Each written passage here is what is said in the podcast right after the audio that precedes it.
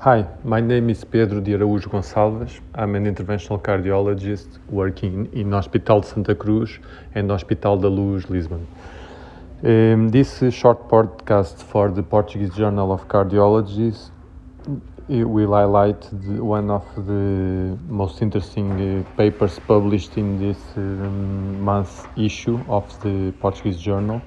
Uh, the title is Prognostic Implications of Fibrosis in Low Risk Aortic Stenosis Patients.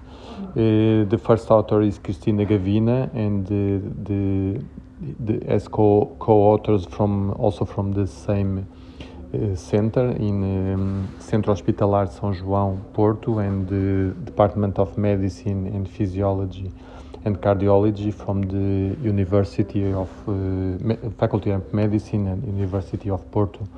Portugal.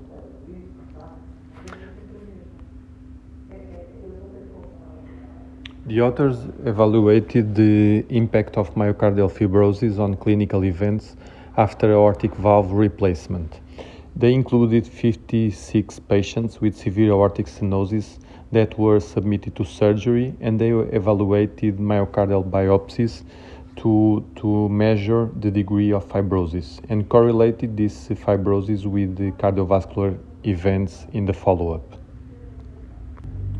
They found out that uh, patients with higher degree of fibrosis had a higher rate of death and cardiovascular hospitalization, meaning that this is uh, also an important uh, prognostic marker in this subset of patients patients included were predominantly female and the mean age was around 66 years old. So uh, a more a cohort more uh, suitable for surgery. Um, the conclusions uh, pointed out that the higher degrees of fibrosis were associated with worst outcomes um, and this is important because uh, fibrosis is already considered to be an important uh, prognostic marker in this uh, type of patient. This have, has been demonstrated also with uh, MRI studies. Uh, in the current uh, paper, the authors were able to demonstrate this with myocardial biopsies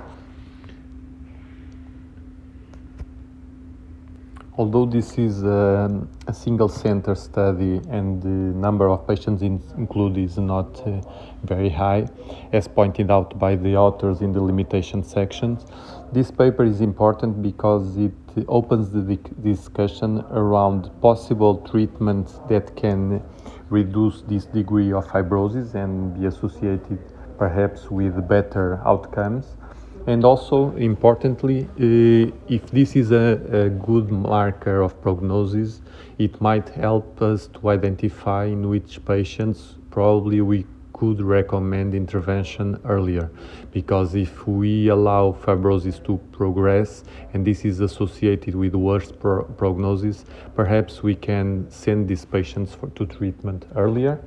And also, uh, I'm an interventional cardiologist and I'm looking at these results from a perspective also of patients being uh, um, submitted to, to TAVI, to transcatheter aortic uh, treatment. And in those patients, many times the discussion is not this kind of patients with this mean age that uh, are the classical patients for surgery, but in the patients that we treat with TAVI, many times the discussion, because they are older and have a lot of uh, comorbidities, is regarding the, po the possible futility of the intervention because sometimes the patient might be too sick to benefit from intervention.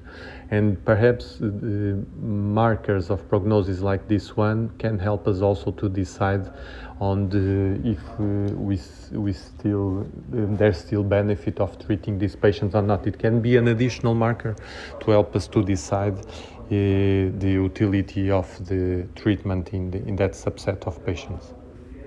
Thank you for your attention, uh, and uh, this was the paper featured in the, the January number of the Portuguese Journal of Cardiology.